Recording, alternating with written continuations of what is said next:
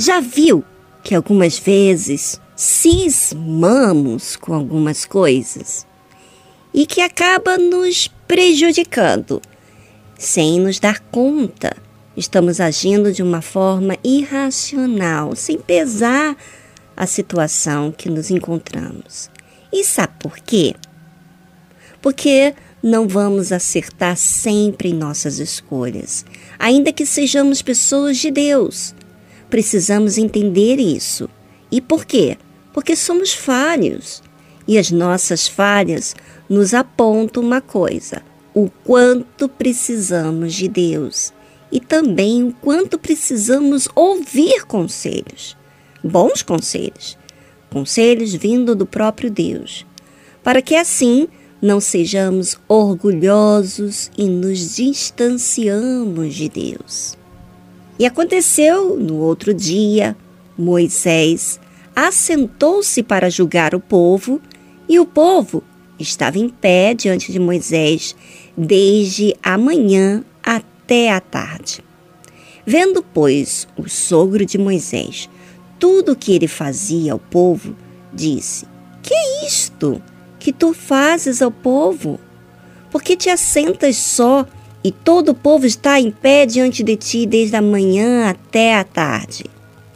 Então disse Moisés a seu sogro: É porque este povo vem a mim para consultar a Deus. Quando tem algum negócio, vem a mim, para que eu julgue entre um e outro e lhes declare os estatutos de Deus e as suas leis.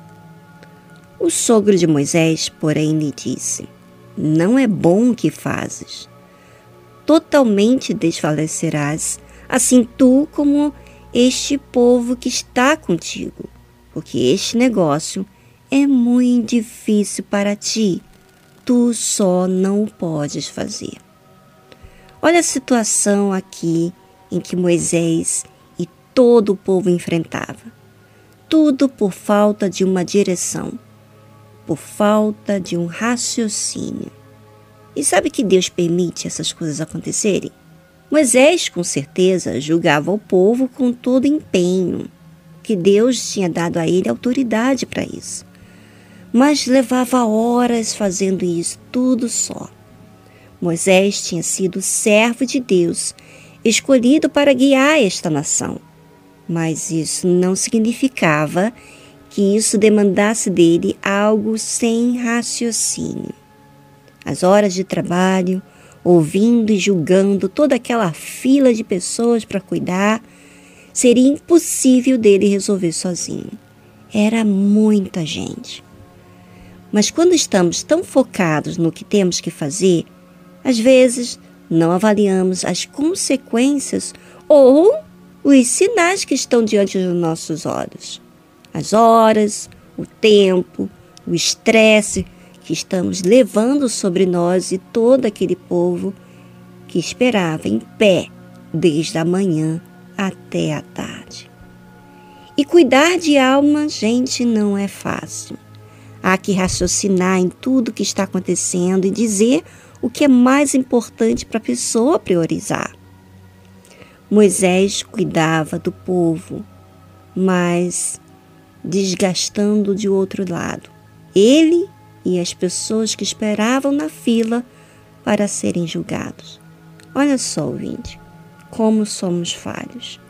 Como falhamos muitas das vezes, agindo com o impulso de ajudar. Por isso que precisamos de luz. E a luz é o entendimento do que tem que ser feito.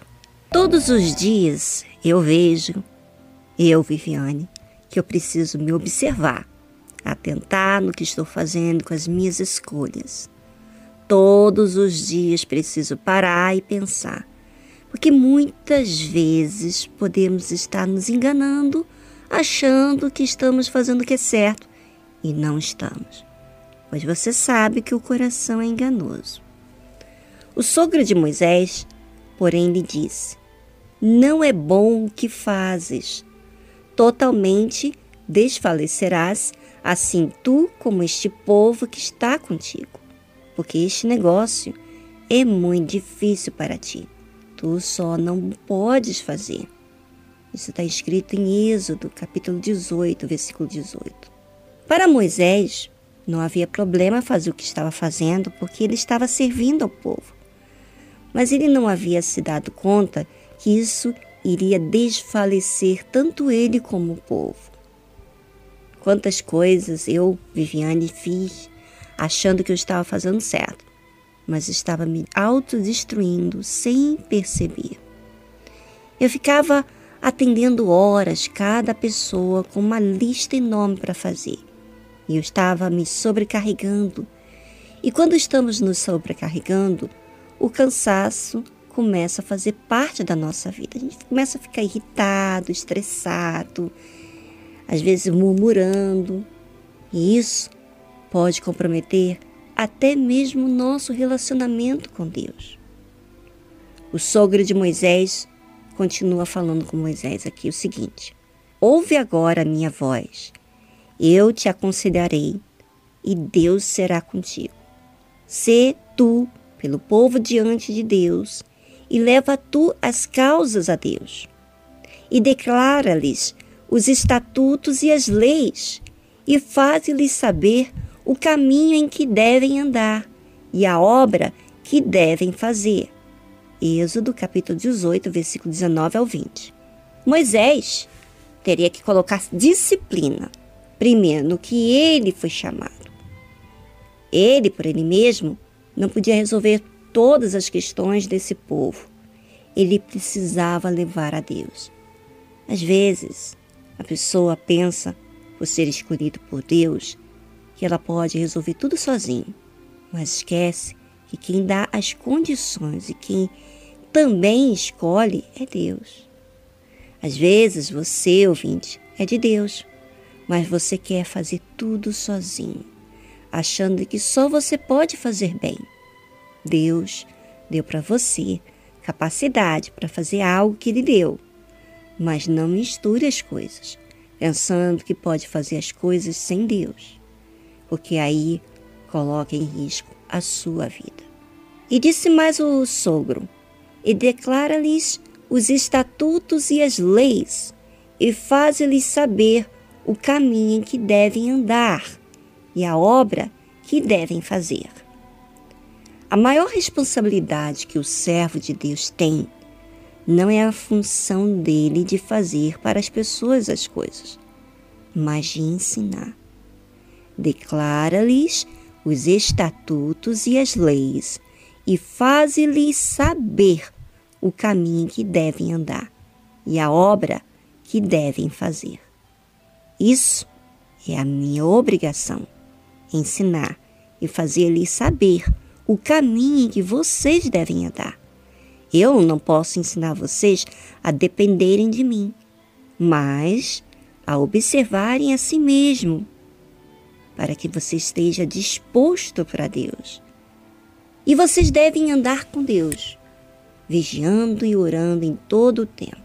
Quantas pessoas estão fazendo as coisas imbuídas por suas capacidades e não contam mais com Deus? Esse é um perigo que todos nós corremos. Por isso, é mais importante vigiar, porque no que você vigia, você atenta às suas falhas e assim pode começar a falar para Deus das suas imperfeições. E só daí é que vem a oração. A oração é o resultado daquilo que você vigia. A oração é de extremo valor para Deus, porque ali nos fazemos conhecidos.